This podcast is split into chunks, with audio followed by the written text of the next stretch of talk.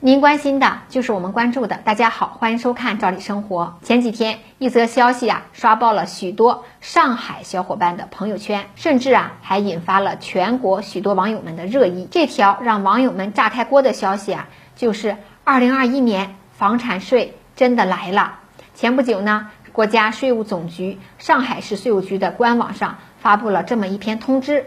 关于本市开展。对部分个人住房征收房产税试点若干问题的通知，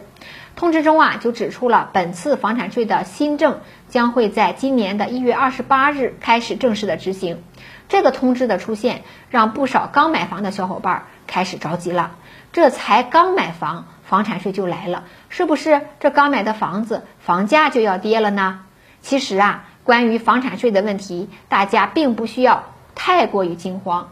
首先呀，税务局发布的这一规定，目前只是针对上海市。另外，上海其实早在十年前的时候就已经开始进行房产税的试点了。所以说，这一规定对于全国的房价来讲，并没有产生什么太大的影响。而这一次之所以发布这一通知，其实啊，主要还是因为之前的试点通知已经到期了。所以呢，这次发布新的通知啊，来进行延期而已。而且呀，这次的通知上基本都与之前的内容大致一致，并没有发生什么太大的改变。当然啊，可能现在还有不少小伙伴不太了解，说上海的这个房产税是如何进行征收的。我们今天就借这个机会，也一起来了解一下有关上海房产税的问题。首先呢，上海市目前试点的房产税的税率啊是百分之零点六，而如果应缴税的房子成交价格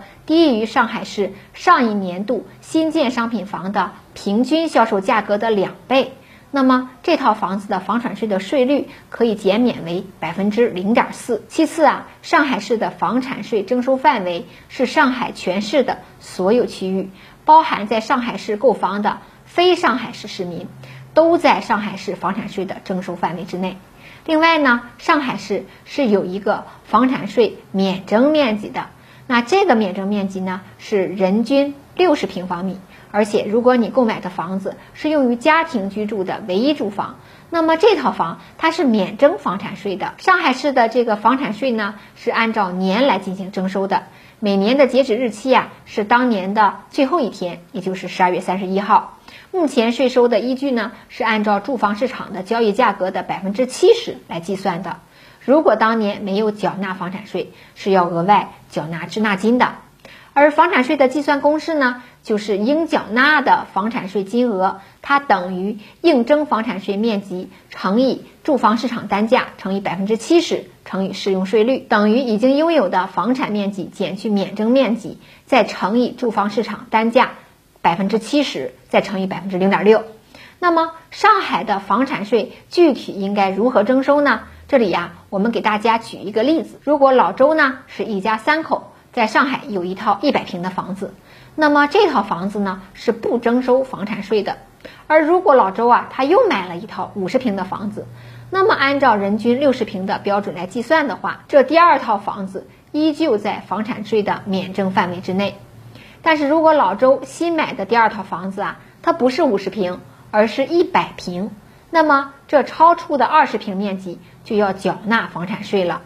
那这笔房产税就是二十平方米乘以住房市场的单价的百分之七十，再乘以百分之零点六。另外，对于以下两种的住房，目前呢是暂免征收房产税。一种啊，就是上海市的居民家庭因为房屋征收拆迁的原因。获得或购买的房子，目前呢按照房产税免征面积来算；而另一种啊，就是上海市农村居民通过宅基地置换试点政策而获得的住房，目前也是免征收房产税的。除此之外，还有一种情况也是免征房产税的，那就是上海市居民家庭中有子女成年后因为结婚等原因需要第一次购房，而且这套房子属于该子女家庭的唯一住房，目前呀也是免征房产税的。